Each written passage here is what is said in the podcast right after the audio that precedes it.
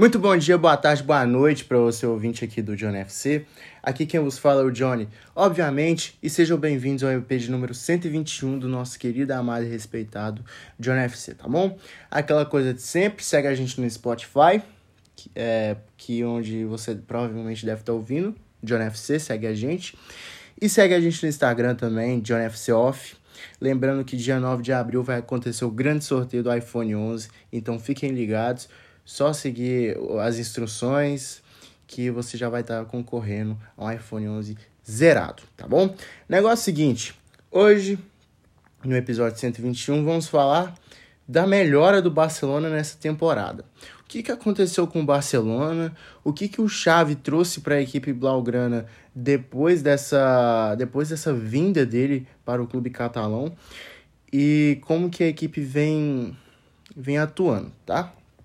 É, eu tô gravando hoje depois da vitória do El, do, do El Clássico, que foi 4 a 0 pro Barcelona fora de casa no Santiago Bernabéu, uma vitória assim histórica, sensacional, mostrando que o o Barcelona tá de volta, né? Vamos colocar entre aspas. Bom, o começo disso tudo foi, foi com a demissão do Ronald Koeman, que foi demitido após o jogo contra o Raio Valecano, que perdeu por 1x0 gol do, gol do Falcão Garcia. Laporta não segurou mais ele e foi demitido. No dia 6 de novembro, Xavi foi anunciado como técnico do Barcelona.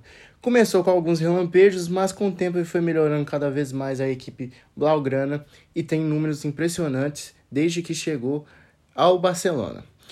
34 jogos, 22 vitórias, oito empates e quatro derrotas apenas à frente do Barcelona. É, onde tudo começou? Eu vejo, assim, que tudo começou a partir da, da eliminação do Barcelona na Champions League. Vamos dizer, entre aspas, precoce, assim, porque você olha um grupo que tem Bayern, Barcelona, Benfica e, e Dinamo de Kiev, você pensa que o Barcelona e o Bayern de Munique vão passar. Mas foram o Barcelona e o, não, o Barcelona foi eliminado, o Benfica passou e o Bayern de Munique também passou. Então, deu janeiro, janeiro o que que acontece?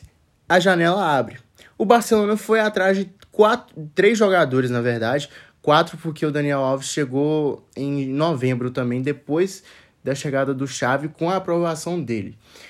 É, foi atrás do Ferran Torres, o Barcelona vai pagar ainda 55 milhões de euros ao Manchester City pela contratação do ponta direita.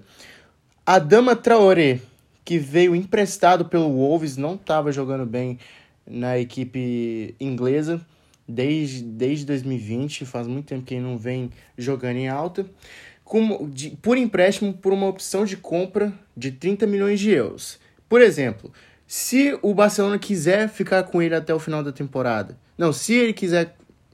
Peraí. Se o Barcelona quiser contratá-lo, o, o Barcelona vai ter que desembolsar 30 milhões de euros para contar com a Dama Traoré. E contratou o Aubameyang também, que rescindiu o contrato com o Arsenal. Já não estava jogando bem mais com, com, com o time dos Gunners. E se juntou ao Barcelona no início de fevereiro. E é isso. E lembrando também do Daniel Alves, como eu falei. E vamos falar os dados de cada jogador. Daniel Alves, que teve a sua principal partida contra o Atlético de Madrid, onde fez um gol e deu uma assistência, eu acredito, e foi expulso ainda. Nove jogos, um gol e três assistências. É, vem jogando de lateral e são números até altos para um lateral direito. Os seus é, suas estatísticas, né? Foram quatro participações em nove jogos. É, o Ferran Torres, que foi a contratação mais cara do Barcelona dessas três. Também foi a única que vai ter que pagar no momento, né? É, o Ferran Torres jogou 14 vezes, 10 gols e 5 assistências. São números, assim, ótimos para um ponto. A Dama Traoré, que chegou com uma opção de compra de 30 milhões. Lembrando que o, o Adama recebeu uma proposta do Tottenham para ganhar acho que 100 mil euros por mês e aí tá recebendo 15 mil euros por, por semana no, no Barcelona. Falei errado, 100 mil por semana, tá, gente? No Tottenham. 10 jogos, nenhum gol, mas quatro assistências. É um cara que vem sendo bem útil e é um cara muito rápido também e ajuda muito na frente com sua força. E o Aubameyang, 11 jogos, 9 gols e uma assistência.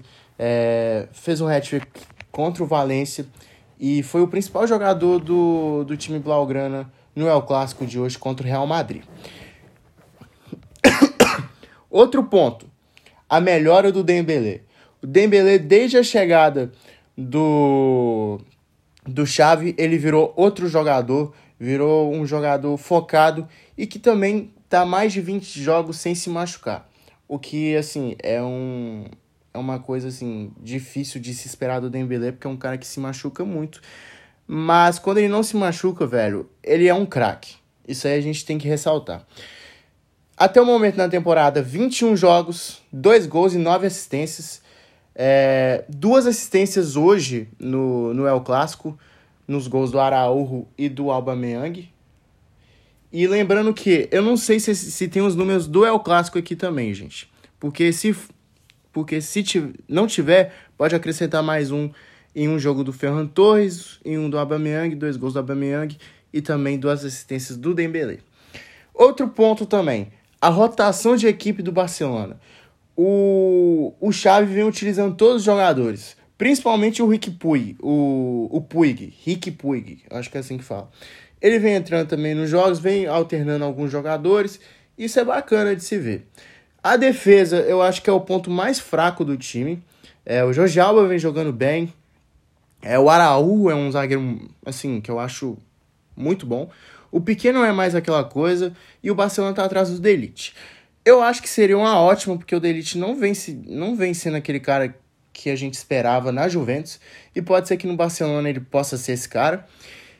E principalmente a recuperação do DNA do Barcelona, de ser um time tic-tac, achar um momento, manter a posse de bola e ir para frente fazer o gol na hora certa. Lembrando que o Barça está nas quartas de final da Europa League e é o favorito para ganhar sim, tá bom? Vai enfrentar o Eintracht Frankfurt, que é uma pedreira também, mas eu acredito que o Barça é o favorito e não vai ser nenhuma surpresa se o Barcelona ganhar a Europa League, tá bom? É... O Barcelona, com a vinda do Xavi, ele estava em nono lugar na La Liga, e agora está em terceiro lugar, 11 pontos atrás do Real Madrid, com um jogo a menos e 3 pontos atrás do Sevilha, que é o vice, vice-líder. E o próximo jogo do Barcelona é contra o próprio Sevilha no Camp Nou, tá bom?